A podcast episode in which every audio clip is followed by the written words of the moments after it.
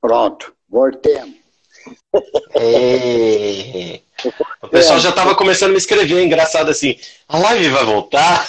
Eu falei, vai. É porque tem a parte burocrática aqui de, de salvar no GTV, não sei o que, as babaquices que tem que fazer, porque eu uso elas no, no YouTube. Inclusive, Sim. eu tinha falado no começo que quem quiser fazer pergunta que não deu para a gente ler, não deu para responder, pergunta lá no YouTube que a gente responde depois. Você, Aliás, parabéns pela sua, pela sua conversa com, com o Baroni e com o John, do Pato ah. Fu. Foram incríveis, assisti inteirinhas, parabéns. Obrigado. é, o grande barato dessa live, da minha live, que chama Música e História, é porque são pessoas que a gente viveu, que a gente conviveu, que tem coisa engraçada em comum, que conta a minha história, eu conto a tua história, você conta de mim, eu conto de você. E isso é legal, porque isso não está nos books ainda, não tem livro, né? É, o, o, Sérgio, o Sérgio Martins tem feito umas lives também muito boas. E aí eu até falei para ele, eu falei, cara, transforma isso em livro, né? Porque muitas dessas histórias vão se perder pelo tempo. Você é um cara que merecia muito ter um livro, porque você tem histórias incríveis, assim, é, algumas muito engraçadas, aliás, é, que você já me contou muitas, assim, eu tive, eu tenho oportunidade de conviver, é, não só como, como profissional, mas como amigo. Eu durmo na, na sua casa quando fico aí no Rio, cara. É. E, assim, aliás, você tem uma família linda, maravilhosa. Um beijo para Pablo, Raquel e todo mundo. É, eu acho que tudo isso que você está fazendo é um, é um bem para o nosso negócio também, porque você está registrando coisas que essa molecada hoje em dia não, não tem acesso. Não. não. é que eles não querem saber, eles não têm acesso. Eles não sabem o processo de escolher uma música. Escolher uma montar uma playlist não é uma ciência de põe 20 músicas lá e tá tudo certo, cara. Tem que ter começo, meio e fim. E o que você faz merece ser documentado. Então, por favor, grave essas lives, deixe no YouTube. E se você tiver ainda paciência, transforme isso no livro, por favor. Sim, mas a história, por exemplo, vamos falar do, do negócio do livro. Então, tu imagina o velhinho aqui começar a escrever assim: eu fui o melhor som do Rock in Rio, eu fiz não sei o que lá, eu lancei não sei o que, não sei o que lá, eu fui um dos caras os primeiros a fazer isso, eu fui. Ninguém nunca ouviu falar para ele. Eu achei que ficava muito ego, ego, eu, eu, eu, eu, eu. Então, um é. cara que, que ninguém conhece, né? Tipo assim, pô, isso não vai funcionar, né? não tem menor. Então, então, nada mais legal do que chamar quem viveu a história comigo e a pessoa falar do que aconteceu e que vai me incluir automaticamente. Então, se um dia algum maluco ou alguém quiser fazer um livro comigo, vai falar assim, não, mas o Arthur Fitzgibbon falou isso, o Barone o John Loa falou isso. Então não é mais eu falando, não é mais o Savala falou isso, o Savala. Então a ideia é mais ou menos essa. Então, se um dia virar livro, eu estou contando as minhas histórias e contando a história da indústria, a história de, de música, história de discos, história de tudo que, que eu posso colocar, né? Então acho que isso é, é. legal. É, mas tem, tem, muita história, tem muita história que só você sabe. E aí eu acho que às vezes não é você contar o livro, mas de repente esses seus amigos chegarem e te entrevistar para falar, Savala, vem cá, me conta aquela história de quando você fez o som do Mutantes. Ou você assistiu quem do palco do Rock em 85? E aí é, você tem histórias riquíssimas então me conta do... agora. Então, quem você do... assistiu no palco do Rock Rio 85 que o seu queixo caiu? Ah, porra. Queen, foi o primeiro que me fez cair o queixo, foi o Queen, porque eu já contei isso em alguma live aí, que, que foi uma troca de equipamento só porque o, o fez um barulhinho no, no, monitor do Fred Mercury. Mas no Rock in Rio, deixa eu falar, é, eu assisti todos os shows da mesa de som, onde eu trabalhei, que é no PA, e todos os shows que repetiram, na mesa de palco com o técnico de palco do lado dele. Então eu assisti todos. no palco e no PA, entendeu? Uma então, pergunta, tudo aquilo foi. Aquilo foi gravado? Todos os shows foram gravados, cara? Todos os shows foram gravados. Todos os shows foram gravados. Com permissão ou sem permissão. Foram gravados. e, e, e onde que tá isso, cara? Aí você está me perguntando coisa que eu não sei, porque é, o que o Mazela teve acesso, o Mazela está fazendo os documentários muito bacanas. Ele fez um do Paralama, fez um do, do Barão, se não me engano, eu não vi todos. Da história do Rock in Rio. Ele, ele, pega, chama a galera, a galera dá depoimento, toca o show. o Mazola está fazendo isso legal. Agora, com quem está todo o material, eu não tenho a menor ideia. Não sei. Cara, imagina o ao vivo do Queen desse dia, sabe? A coisa incrível que deve ser de ouvir. Iron Maiden, Scorpions. É, é, não, é, é esse tipo de coisa que, que acho que o, você ouviu e isso Queen... não tem valor. E a gente precisa saber disso, cara. Queen, você sabe onde está? Conta pra gente. Não, não sei. O Queen tá. Não sei, não sei. Não sei. Não sei e não quero saber. Não sei. É. Senão vou te chamar para poder montar isso aí, terminar é, a mixagem, não, masterizar. Não, é, é, é, o Queen eu sei que levou o material dele, porque o festival, para quem não sabe, era do Queen. Quer dizer, o festival não era do Queen. Mas só rolou o festival porque o Queen liberou todo o equipamento de som, todo o equipamento de luz, além do crédito de ter o Queen aqui. Então, se rolou o Rock in Rio, rolou por causa do pessoal do Queen, tá? Então, é todo o equipamento que estava lá, todo o equipamento da Claire, era do Queen, era para ser usado no Queen.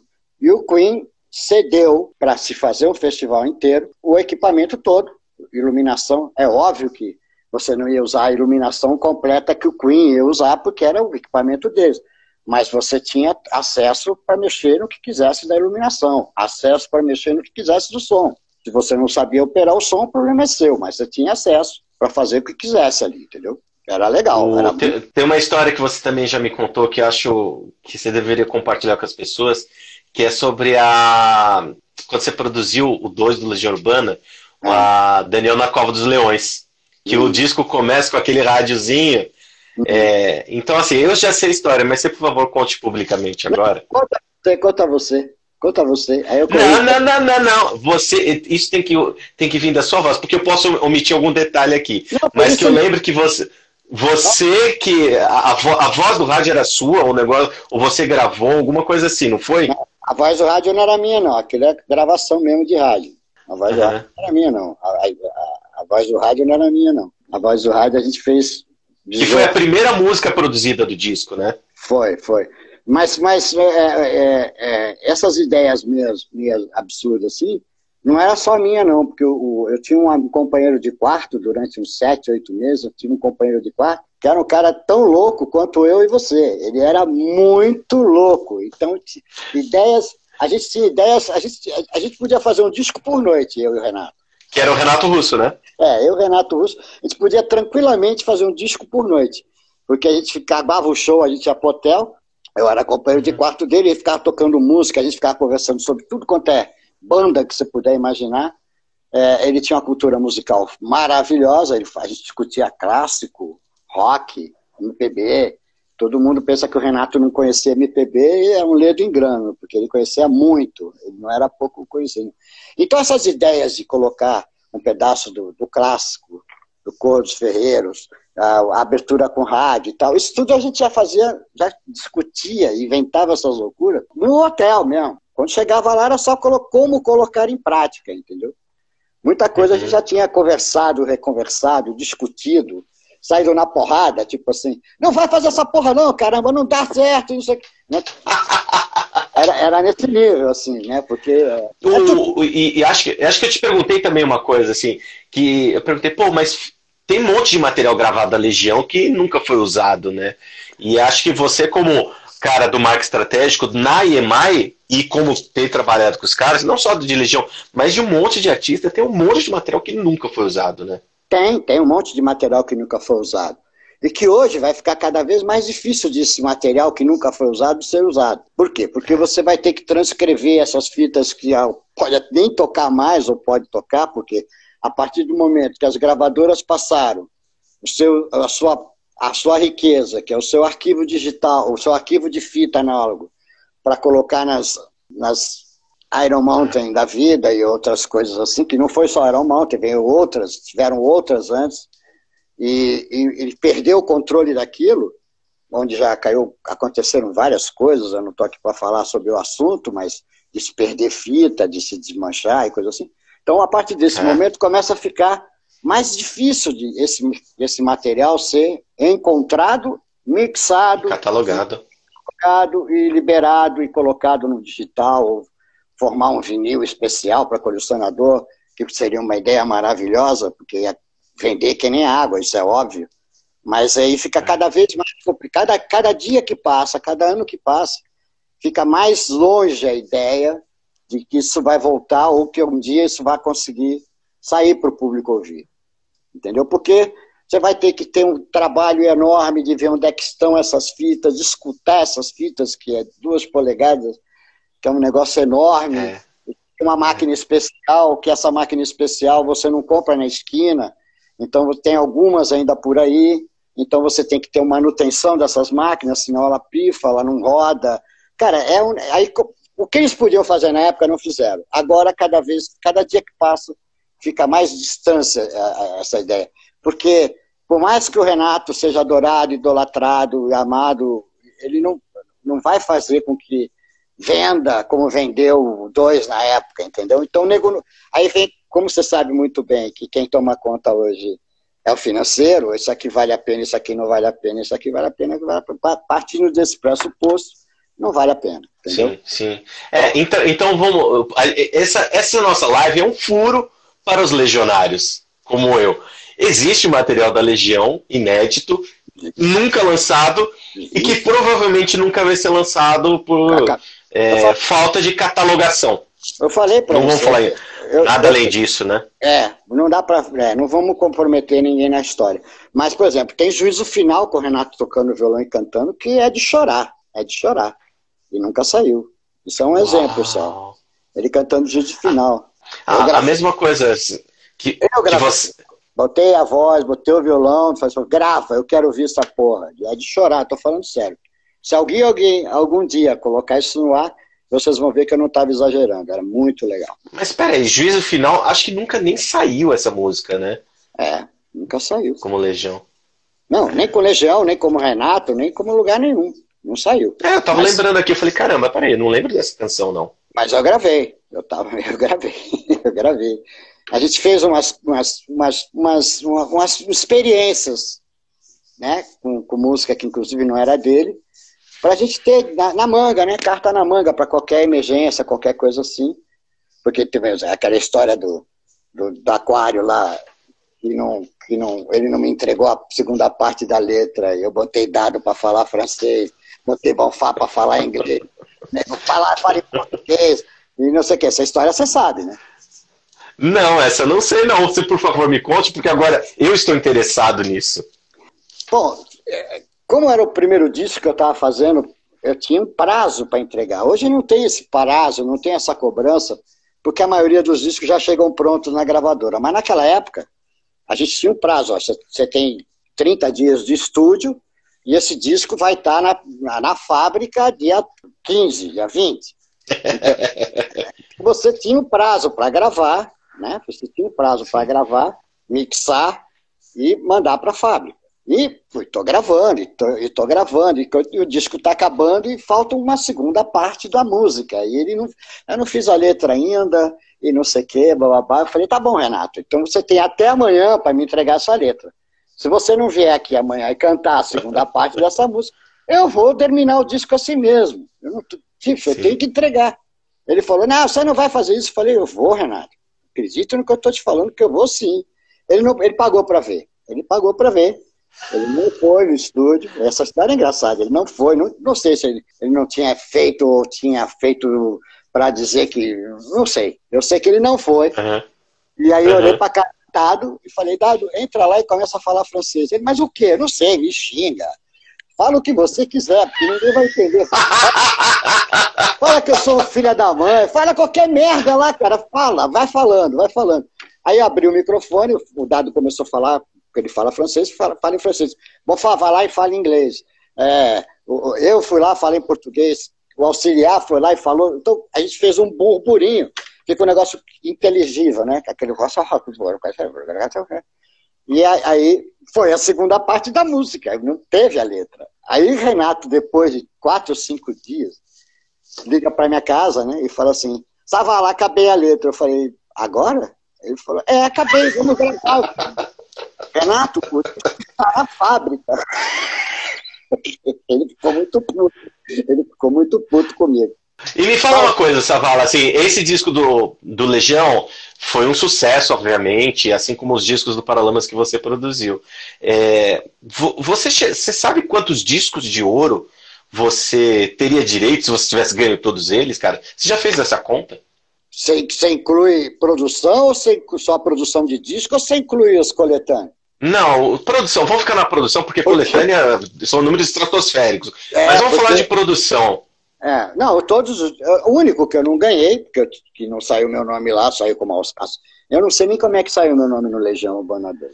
Eu, eu lembro, saiu como assistente de produção. É. E eu... saiu crédito de Maírton Bahia, se eu não me engano. É, eu, eu vou tentar, Pô, mas foi o Savala que fez o negócio. Peraí, mas vamos tentar explicar a história aqui. Então, naquela época, vou, não vou salvar a pele de ninguém, não, porque eu acho que o seu Maerton Bahia já devia ter falado para todo mundo que não foi ele que fez o disco. Ele nem, nem no estúdio estava quando eu fiz esse disco. Ele estava fazendo o Kiko Zambianchi no outro estúdio. Não foi. Mas existia uma parte burocrática da gravadora que ele era o, o contratado, da, ele funcionário da EMI. Entendeu? Ele Sim. era produtor funcionário da EMI. E eu, o, e o Jorge Davis, na época eu não sei se ele sabia ou não sabia disso, é, eu tive que assinar um papel abrindo mão do nome produtor, porque eles não podiam ter um produtor para tendo um, um, diretor, um produtor lá como contratado da empresa. Umas confusões assim, curti muito não. O único disco de ouro e de platina e de platina dupla que eu não tenho é o Legião Urbana 2, o resto eu tenho todos. Todos os que eu, todos, todos eu recebi, não, ninguém me deixou de, de me dar disco não. Tem uns que eu não peguei porque está na Venezuela, né? De platina, platina duplo e tal, que eu não peguei porque está lá na Venezuela.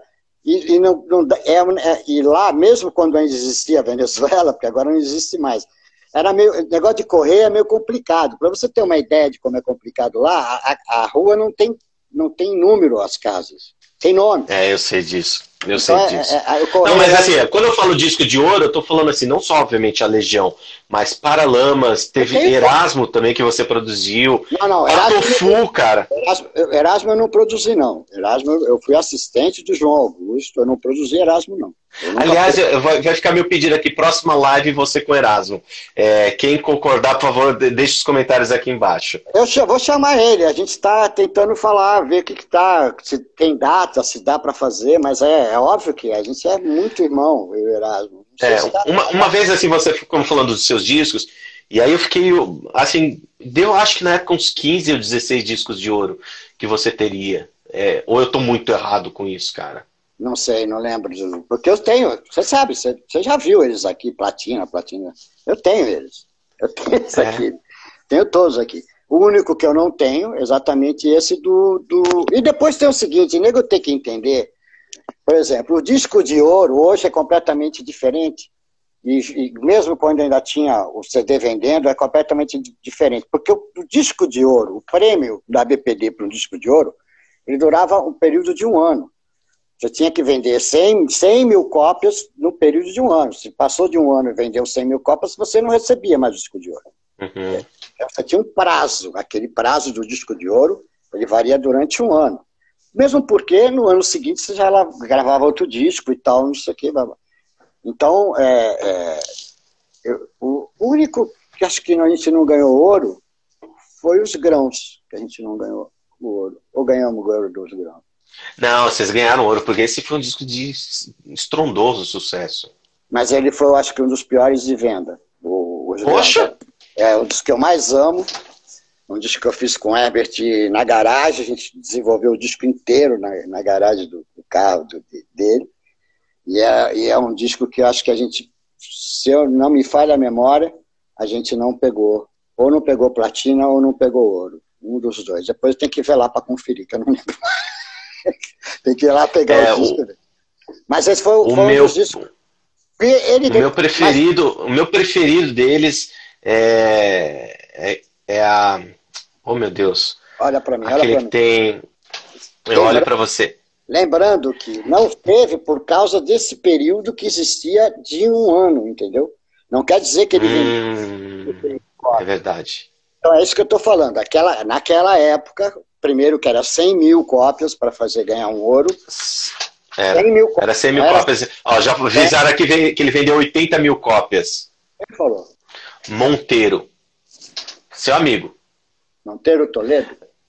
Monteiro Toledo. É, já, hoje o Wikipedia denuncia todo mundo. Se você for lá, você é, já mas, descobre isso aí. Mas, mas nem tudo que está no Wikipedia é verdade. Segura a onda aí, hein? Tem muita coisa. Como assim? O que está é. na internet não é verdade? Ah, vai dizer que você não sabia disso. Não conta pra meu ninguém. Deus, meu mundo acabou em ruínas agora, meu amigo. Não conta pra ninguém.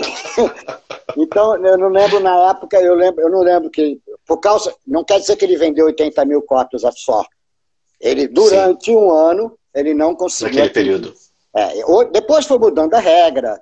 É, não tinha mais tanta e, Grammy, e Grammy, você já chegou a ganhar algum Grammy? Foi indicado algum Grammy como finalista? Indicado, indicado assim? a Grammy sim, mas ganhar Grammy não. Porque naquela época você não tinha o grama. O grama que eu chamo é o Grammy latino. Eu chamo é de verdade, né? Não existia. É então, para você correr um Grammy, era o Grammy internacional, você ia ter que passar como um World Music, alguma coisa assim. Mas é, depois que surgiu o Grammy, eu já não estava mais nessa brincadeira, já não estava mais paciência para isso. E você também, agora eu lembrei, mas, você mas também fui, foi um dos fui. fundadores da ABMI no Brasil, não foi? Sim. Você sim. participou da primeira direção sim. técnica da Associação Brasileira de Música Independente, não foi? Sim, sim, mas eu não sei se eu fiz parte da diretoria, não. Eu sei que eu, eu enchi o saco da galera, mas eu não lembro de ter título disso, não. O Peninha que segurava a onda. Eu não, eu, não, eu, eu, eu é, a gente, no começo era uma filosofia muito bacana da BMI entendeu? Era, era, era um negócio que, que eu prisava na qualidade que a, que, as, que a BPD não estava mais interessada. Então, era uma, era um, tipo assim, seria o que a gente ia colocar como a parte da balança, entendeu? Para tentar uhum. equilibrar, não em termos de venda, que não tem nada a ver, mas em termos de qualidade musical, em termos de, sabe? Porque a gravadora foi deixando de investir no artista novo. Ela Sim. partiu para produto e imediatismo. Você sabe disso tanto quanto eu.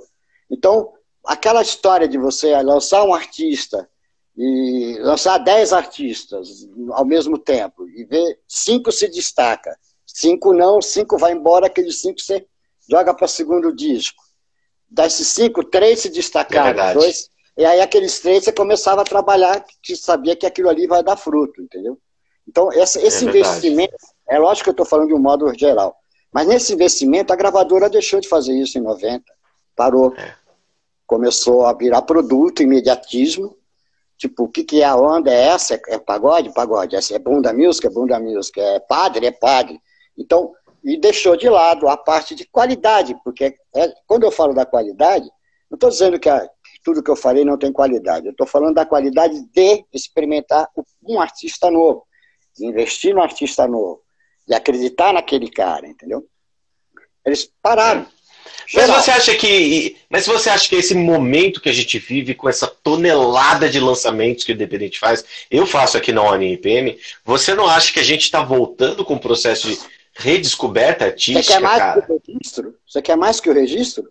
Exato. Exato.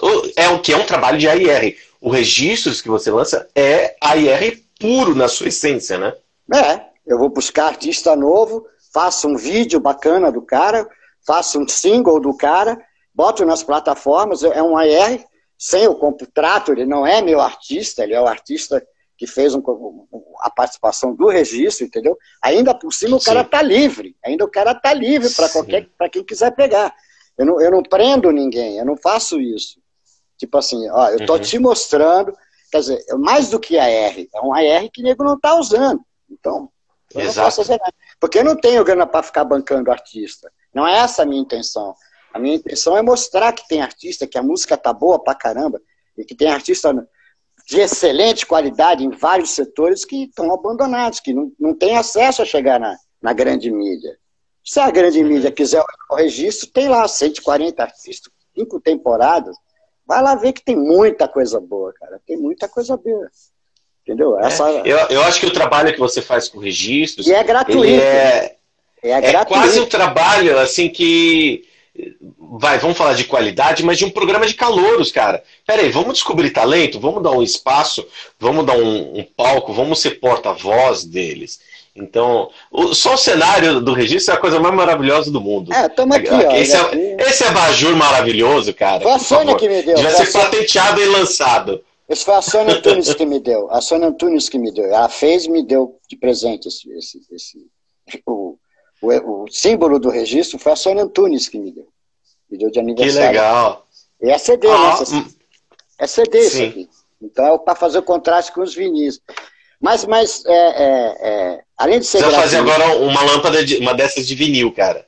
É, não sei. Não, aí não dá, porque o vinil derrete, esquenta, não dá. O vinil não, não chega ali, vai tortar todo, não sei o que. Não, e no vinil não, pô. No vinil não mexe, não. É, é, é. O, lance do registro, cara, é, é, se, se o pessoal, se fosse em outra época, talvez, é, esse, esse pessoal todo já estaria em alguma gravadora grande, entendeu? Sem dúvida. Porque, mas como eles não têm mais esse departamento de investir, de descobrir. Eu acho que não existe mais gravadora grande. Esse negócio de gravadora grande é, é uma utopia. É, eu também acho. Eu não estou mais. É, é só para a gente identificar as, as majors, assim, as grandes, porque é que tem mais dinheiro ainda, né? Então, é. então é só por causa disso. Então pode bancar, bancar, bancar um marketing maior e fazer esse tipo de coisa. Mas, mas é um projeto que vai ficar para a história, o registro vai ficar para a história. É, tem muita gente boa lá. Eu acredito que virão surpresas desse registro por aí, na história da música, porque tem muita qualidade os caras que estão participando ali. Vamos uhum. ter surpresas bacanas em cima disso. E isso, para mim, é o legado que eu estou deixando para a galera dizer, ah, mas nos 2000 não tinha música boa, então o nego vai ter que engolir. São cinco anos de registros já lançados, já, é isso? Cinco anos de registro. A gente fez. Cinco temporadas, né? Cinco temporadas e quatro anos de registro. E ali, na relação. E era um projeto que eu queria não só gravar no. Eu já gravei algumas coisas, eu já cheguei até lá na, na UNRPM para pegar o estúdio lá, né? Para ver e tal, mas Sim. é muito complicado, horário pra caramba e tem que casar o artista, porque não é para mim. Eu tenho que ver a hora que o artista pode estar junto com o horário que está liberado lá no, na UNEPM. Complicou. Eu gravei na casa da Carla mesmo. E inventamos, levamos um. Foi com o Bandaz, não foi que você gravou em São Paulo, não foi? O primeiro, o primeiro foi com o Bandaz. Depois eu voltei e gravei Vitória Saeva, gravei o Pedro Iaco, gravei é o Premê, premeditando, não todos, né? Só tava uh, dois lá, mas era para fazer o primeiro todo, mas não deu. Também juntar maluco tudo ao mesmo tempo. Ó, já tem artista aqui se candidatando registros. Por favor, Savala, anota o nome Macaco Sapiens, tá? Por favor, e convide os moços. Macaco Sapiens tem, tem, é, tem single da Savala Records, tá de sacanagem. É, mas então, por favor, faça um registro dele, porque eu coloco numa playlist é, aqui, tá? É, porque, Senão não tem playlist nenhuma. Por Porque, não, esse ano a gente, infelizmente, por causa da pandemia, a gente não gravou ninguém. A gente gravou janeiro o Pandarra e não gravou mais ninguém, porque. E o pior é que tinha. Cara, só vinha fera esse ano para gravar. É, aqui do nosso lado eu tenho visto uma volta muito tímida, mas cheia de protocolos para as gravações para as gravações. E eu acho que o mercado, nós somos uma frente de batalha para que as pessoas continuem em casa. A gente precisa produzir Savala.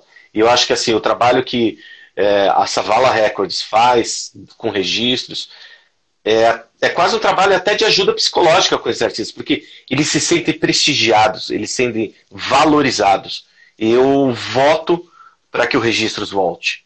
De verdade. Não, é, é preciso. Parou ele não parou. Porque a gente tem muito, muito material gravado e a gente segura essa temporada sem gravar ninguém novo, tá? Uhum, mas mas uhum. é, a gente está respeitando a pandemia.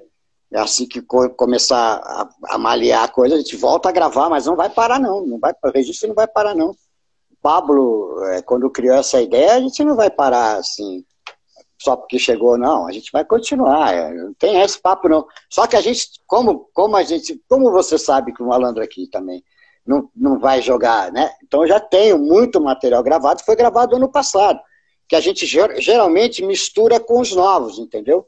Que vão gravando. Uhum. Só que esse ano a gente não conseguiu gravar ninguém por causa da pandemia, não é porque a gente não quis.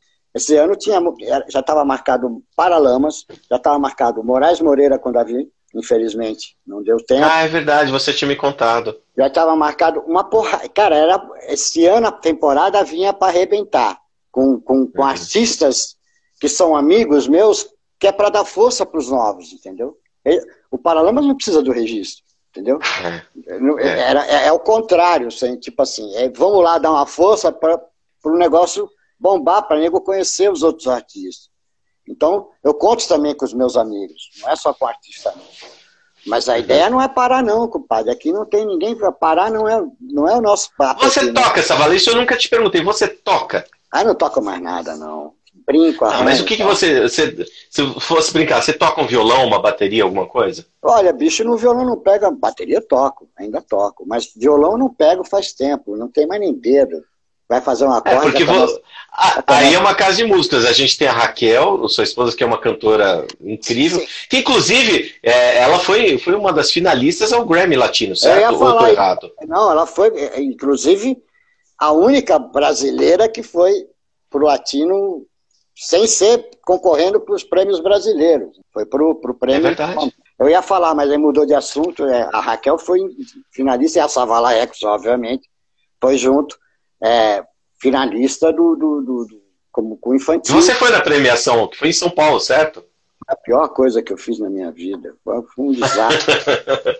ah, mas, mas você ser um finalista de Grammy, assim, dá uma arrepiada aqui, não dá? Não, cara, como foi a primeira vez que ia ser transmitida no Brasil, a Band tentou fazer um trabalho legal, ainda tinha o pessoal do CQC, quem desistia CQC. É, foi um negócio que eles tentaram fazer um negócio legal, mas infelizmente não funcionou, não deu certo, deu tudo errado. E, e foi muito ruim, foi muito ruim, infelizmente foi muito ruim. E no, o evento ah. não funcionou, não funcionou. E aquilo foi traumático. Tanto é Ó, que... Mug mandando beijos e abraços para nós aqui. Um outro querido. Mug, love you, baby. love you, honey. É, mas eu acho que assim, toda essa história que você fez, Savala, você Bug, precisa realmente Bug, documentar o, isso e o, colocar. O Bug, eu só vejo ele fora daqui. Aqui no Brasil eu nunca mais vi o Mug. Ele só se encontra fora daqui. Nada mal, né? Nada ah, mal, né? Vê, vê, pelo lado bom, cara. Vocês estão só na, na alta sociedade, cara. Amo esse cara. E, e, então é isso, bicho. A gente. É, é... Qual que eu tava falando? A gente estava falando sobre ser um finalista do Grammy, que Exatamente. arrepiou, sobre você ter músicos em casa. Eu queria ver você tocando um dia. Vai tá, ser incrível. Tá, a gente vem, quando você vier para cá, a gente faz uma live eu e você. Uma live não, um registro eu e você. Ó, eu posso cantar uma música da minha banda Ausentes Generais, cara? Pode, pode, pode. Você sabe que eu tive uma banda, poucas eu pessoas sei, sabem disso, mas eu, eu tive sei, uma banda. É horrível. Eu sei, eu sei, por isso que eu falei, a gente pode gravar, não quer dizer que aquilo vá pro ar. É, a gente vai dar bastante trabalho pro Pablo editar, isso sim, cara. Eu, eu prometo gravar.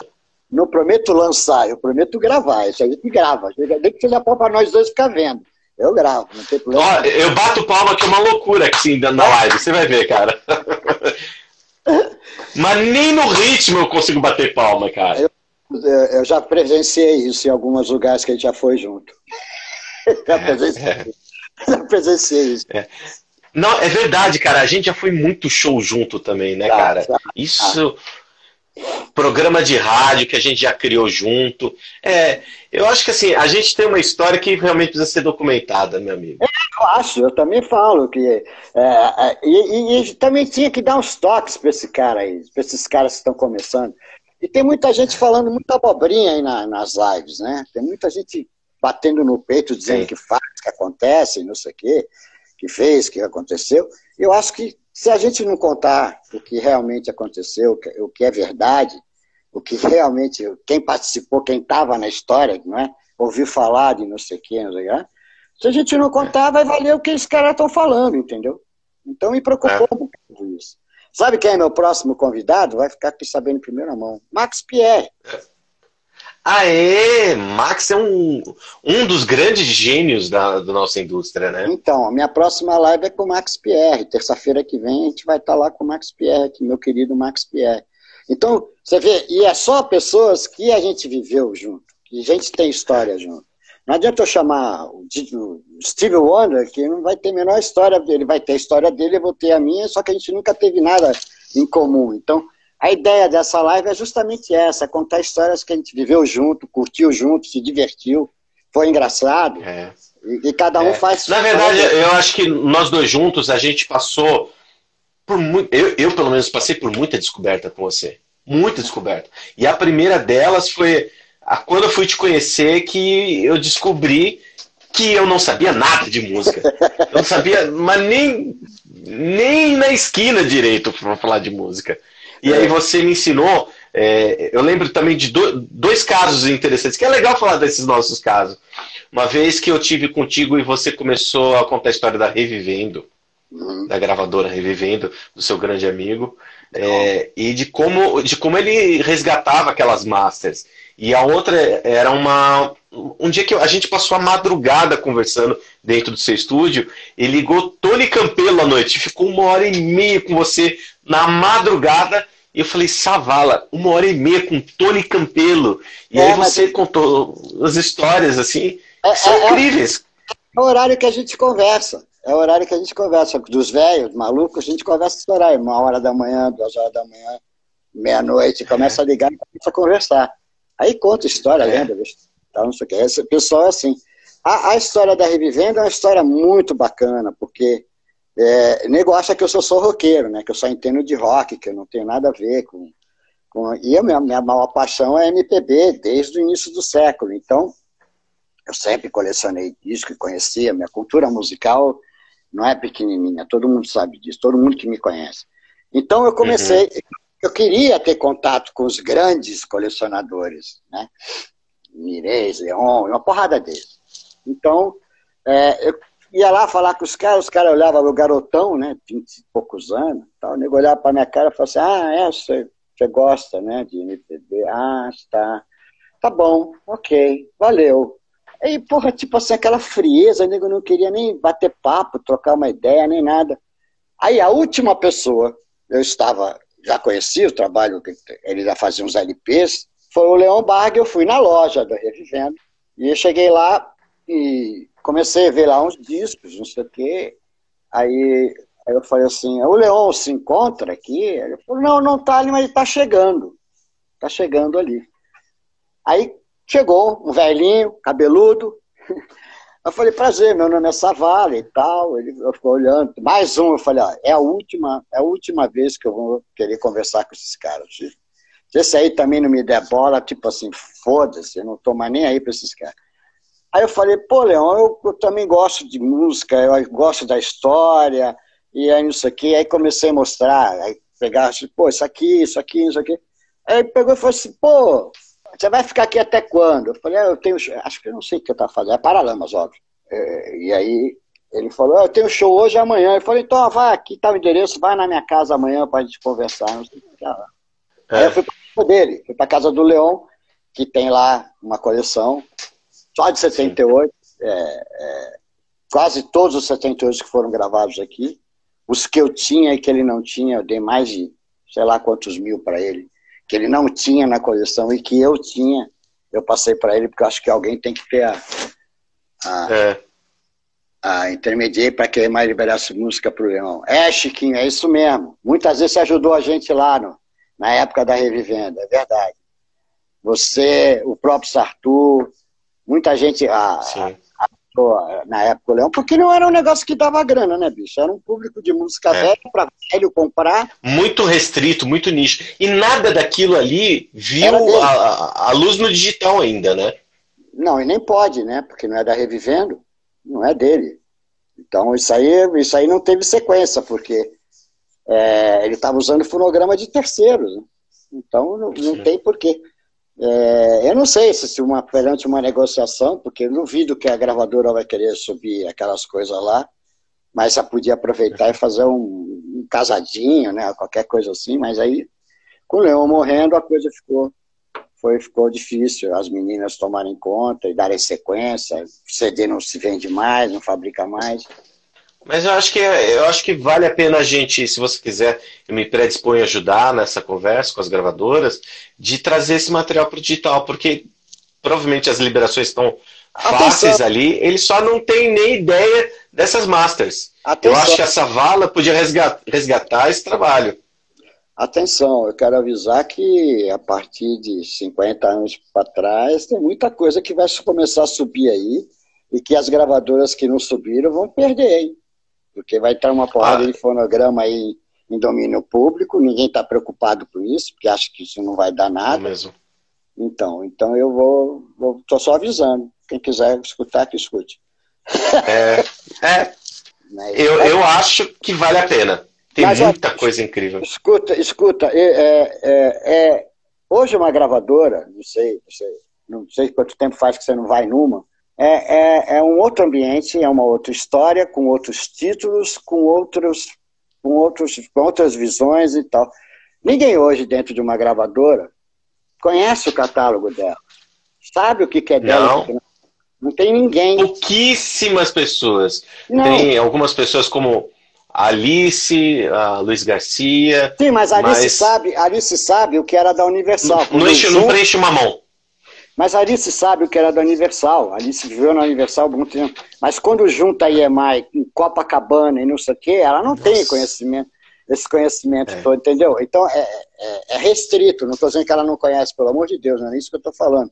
Estou dizendo que quando junta, junta uma porrada de coisa que porque era concorrente, você. Se nem... soma as histórias, né? Não, e como era concorrente, você geralmente não conhece o catálogo da concorrente, a não ser o que destacava, né? O que destacava porque é, era... eu, eu lembro de uma época, quando eu estava na IEMAI junto contigo, sobre o catálogo da Copacabana, que tinha uma parte do catálogo que nem os contratos eles tinham. Então, é. não se aplicava royalties àquelas músicas. Não. Você lembra dessa parte também? Não, mas, mas existe, não só na Copacabana, como na EMI, na Warner, não sei o quê, vários artistas zero royalties que quando, quando né, Continental. Zero royalty mesmo, ou seja, não importa quanto dinheiro fizer aquela música, ele não vai receber nada, né? Nada, ele assinou zero royalty, ele abriu mão de tudo ali. E era normal, porque o cara tá começando, não é ninguém, consegue gravar um disco, não gasta um P da vida, porque tá tudo lá, músico, orquestra, estúdio, é, fabricação, é. divulgação. O cara não estava preocupado. Geralmente muitos artistas, e de nome, eu não vou citar aqui, assinaram contratos zero royalty. Eu tenho uma, eu tenho uma, uma coleção, uma, eu tinha que usar isso quando eu precisava de zero royalty para equilibrar vendas, aquelas coisas que você sabe. Eu já, eu já tinha feito um levantamento dos contratos que eram de zero royalty, que alguns até já foram é, atualizados e tal, não sei o que, na época que ainda saiu o CD. Agora eu não sei, não quero saber porque com a digital não me interessa nada de saber, porque não é mais problema meu, é, de, é da Universal, agora o catálogo da Copacabana, da, é da Universal é. que se vire com isso. Mas na época que estava na minha mão, então eu tinha que descobrir quem é que tinha contrato zero, quem é para poder equilibrar se eu podia pedir aqui, sabe aquelas coisas, tipo assim, pô, então eu posso pedir esse aqui, que isso aqui é 18%, mas eu tenho 15 com 0%, dá para equilibrar, não sei o que. Vai equilibrando. Não, isso que tinha, nos royalties você tinha o desconto de capa, que era menos 25%, mas o desconto, o royalty break, por ser coletânea, caía. É, é impressionante como o artista ainda fazia dinheiro naquela época, com tanto royalty baixo, né? Chiquinho tá na live ainda? Chiquinho, faz um oi aí para mim. Ele tá, tá acompanhando a gente, sim. Chiquinho saiu da EMI e deixou um cara chamado Edson Novaes, meu irmãozão no departamento de vendas. É, Edson Novaes, amigo já de, desde a época ainda, do começo da, da EMI e tal.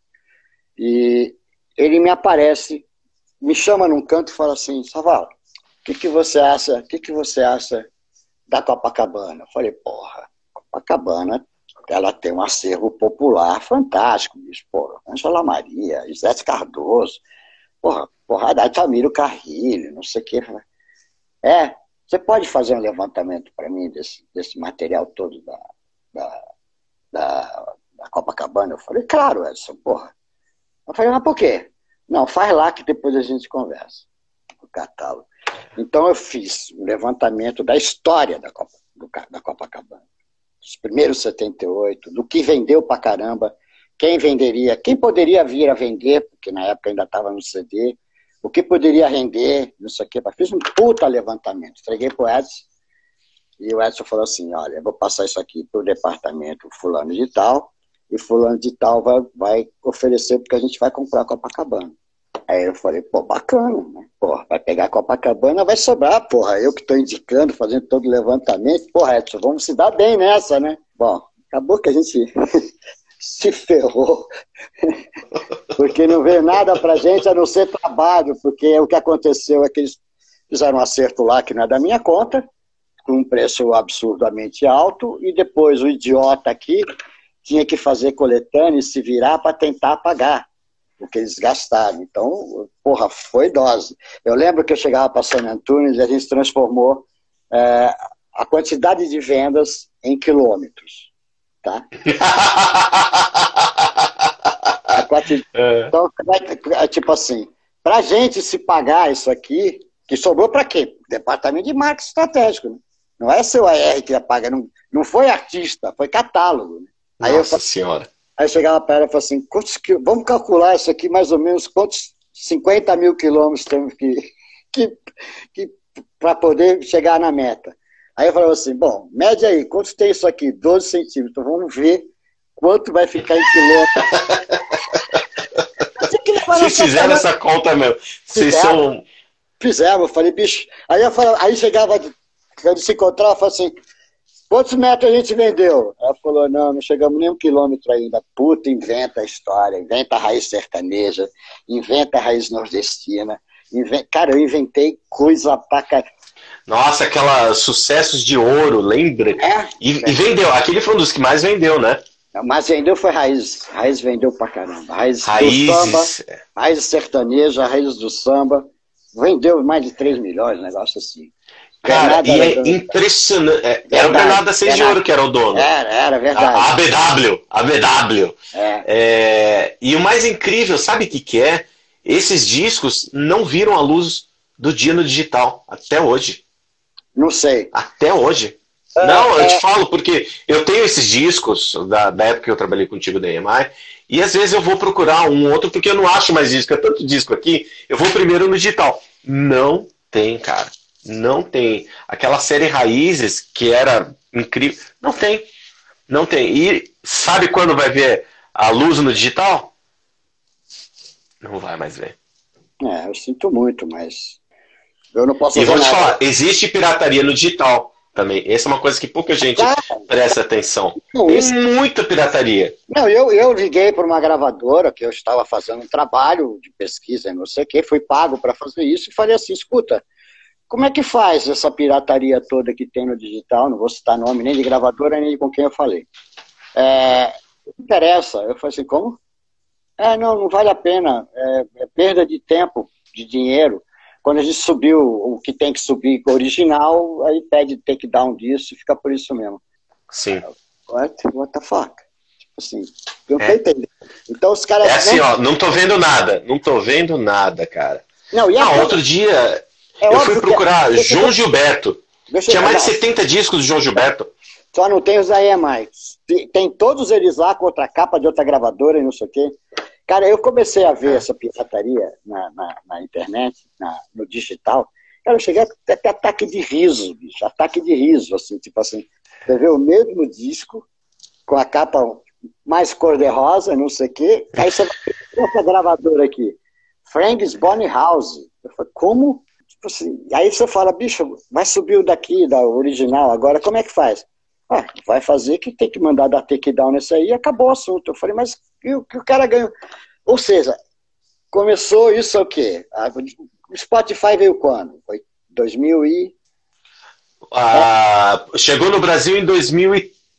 13 para 2014. É. Ou seja, de 13 até 20, tem gente que ganhou muito, não vou dizer ganhou muito dinheiro, porque não dá tanto dinheiro assim. Mas não dá tanto Não, dá dinheiro, dá dinheiro sim, meu amigo. Dá, dá dinheiro sim, meu amigo. Não dá tanto dinheiro assim para um produto. Mas os caras botaram quase catálogo de várias gravadoras, principalmente gravadoras pequenas, Musidisc, Cara, é. fez festa. Alguém que esteve lá fora fez festa. Fez festa. Deve ter é. faturado é. bastante grana assim. E não houve interesse. Não, e, eu cheguei a avisar muito dos donos. Eu falei, gente, ó, estão colocando suas coisas lá. É melhor você derrubar. Ah, eu vou mandar o um e-mail para o exterior. Então tá bom. eu fiz meu trabalho, eu avisei. Não, vou, procura uh, Tom Jobim. É. Em qualquer plataforma de streaming. A quantidade de discos, você fala, caramba, tem algo errado aqui, cara. Não, é, isso se, não, se, se pirateia um Tom Jobim, cara, vão, se quiserem piratear essa Vala Record do Arthur, olha a bagunça que é. Mas olha é a bagunça só, é, que é. Só conseguir descobrir. Uma, uma cagada ou outra você acaba descobrindo. É. Você vai correr atrás. É. A, a, aqui na ONRPM a gente tem esse cuidado de ficar muito atento a um negócio chamado duplicidade e conflito, porque hoje o sistema ele avisa o que, que tem conflito. Então eu falo para todo mundo, cara, jogue no digital tudo que você tem. Para quê? Para não deixar que alguém faça isso antes. Porque é. quando você tem o seu catálogo no digital e alguém tenta piratear, entra em conflito e aí você consegue descobrir esse tipo de coisa. É. Mas poucas pessoas fazem isso, cara. Mas me Pouca... chocou, a, me chocou. As gravadoras perdem milhões de dólares. Milhões é. de dólares todos os anos por causa disso. Não é pouco dinheiro, não, cara. É, me chocou, mas me falaram que não valia a pena, que era de jogar, não valia a pena pagar alguém para ficar fazendo isso. Falei, então ok, beleza. Vai com Deus. É, é por isso que o ONRPM está aí, forte, firme, feliz e fazendo dinheirinho bonitinho para todo mundo, cara. É, porque... É, eu acho que esse tipo de pensamento é, fala, cara, eu não vou me preocupar com o meu conteúdo, porque é, como assim você não vai se preocupar? O, o, verdadeiro milionário não é aquele que sabe a diferença de um milhão, é, sabe, é o que sabe a diferença de um centavo. É um centavo. Mas, cara, esses caras eles recebem ordem. Oh, pô, vem cá, tu parece que não trabalhou em gravadora, bicho. O cara falou assim: eu é. sinto muito, eu já levantei essa lebre lá e o nego falou: deixa a lebre solta. É. Resumindo, é. é. isso. Se eu fosse te fazer uma pergunta, para até fechar esse nosso papo, é, qual que é a lição? Eu estou muito nessa de é, fazer uma. É, sabe, refletir sobre a vida que a gente leva, cara. É, o que, que você acha que você deixa de legado para as pessoas, meu amigo? Para as pessoas? Te pergunto como amigo. Bom, cara, é, eu, eu acho que eu deixo de legado a, a bondade, moro? Porque eu acho que eu, se existe uma coisa, uma palavra que eu não aprendi, foi não. Então eu engoli muito sapo porque eu não sabia falar não. Eu não aprendi a falar não. Então, às vezes você não queria nem ajudar, mas não sei falar não, então vamos fazer e tal. Mas eu acho que foi isso. Todo o conhecimento que eu adquiri, eu, eu tento passar, sempre tentei passar, não fico guardando as sete chaves, não tem segredinhos, pulo do gato, essas coisas todas. E, cara, e eu acho que é isso. Tudo que eu fiz pela música, quem trabalhou comigo, quem viveu com isso, vai saber. Vai acabar falando, entendeu? Da participação, do que eu fiz, do que eu deixei. E o meu legado tá aí, cara. Todo o meu carinho que eu tenho pela música, tudo que eu fiz por aí, entendeu? Eu acho que tá aí, tá bacana, tá, tá bem representado, não acha não? Eu acho que tá um pouquinho bem representado. Pouquinho Fiz uma bem? historinha bonitinha. É, é, um pouquinho bem. Pouquinho bem. Mas eu, eu te fiz essa pergunta assim e fiz emocionado mesmo, porque eu queria ouvir de vocês. Eu acho que a gente tem que fazer pelos outros que a gente gostaria que fizesse pela gente. E eu é. sinto que você é um cara que sempre fez isso. Um cara sempre muito generoso. É, que nunca me falou um não. Mal-humorado, sim, muitas vezes, cara. Sim, sim. Mas você nunca foi mal-humorado e você nunca negou compartilhar coisa. Não. Você nunca me. Você me ensinou tanto, cara, que se eu hoje consigo essa história bacana no ONPM que você diz que eu tenho, é, é muito do que também você me ensinou, seja na EMI, na época da Turbo ou da Quarup, mas e eu levo isso e tento repassar isso para frente. Então, obrigado pelo seu conhecimento, de coração, do, do seu Tamo amigo. Junto. Tamo junto, queridão. Você sabe que é, a gente criou uma amizade que começou no meio de um desastre, mas no final depois ficou bonito pra cá. Quem é esse cara? Vou demitir esse cidadão, cara. É, Pensando é. que era um estagiário. é, pessoas, por favor, não façam como eu fiz, cara. Queridão. Ó, mas ó, eu sei que a gente tem mais dois minutos. Eu queria agradecer de coração esse convite. É, não são muitas lives que eu estou aceitando participar, é, porque precisa ter qualidade, precisa ter assunto, é, e acho que isso a gente tem de sobra. É, e em nome de toda a ONRPM, do espaço que você sempre dá, você muito gentilmente fala da ONRPM para as pessoas, você prova que o nosso trabalho é um trabalho sério, honesto. Eu tento levar para a ONRPM aquilo que eu aprendi contigo, de fazer pelos outros que eu gostaria que fizesse por mim. É, o meu obrigado, o meu obrigado como é, distribuidora da Savala Records pela confiança que você me deu, a, a sua artista Raquel, ao seu produtor de vídeo Pablo Savala também. É, muito obrigado e muito obrigado pela sua amizade. Eu sou uma pessoa abençoada por Deus por ter te encontrado na vida, cara. Ah, a, gente, a gente te ama, vai. Pode falar para todo mundo. Ai, não espalha, não espalha, senão a gente, a gente já, já dá uma disfarçada aqui, cara. Queridão, queridão, é um prazer enorme sempre. Eu acho que a gente um dia ainda vai marcar uma para explicar para essa galera o que, que é, é realmente que se faz na ONRPM, que até hoje ninguém sabe direito. Todo mundo fala, fala, fala e ninguém entende. Mas é. depois a gente faz isso com calma, porque a ideia dessa live é contar nossas histórias. Beijão é para todo mundo que acompanhou. Ela vai para o YouTube, a parte 1 e a parte 2, e façam perguntas lá no YouTube que eu, quando eu não puder responder, eu mando para ele. Artuzão, te amo, cara. Te Tamo amo. junto. Até Tamo mais. Junto. Valeu, meu amigo. Valeu, brigadão. Vou te ligar na sequência, pera aí. tá bom. Tchau.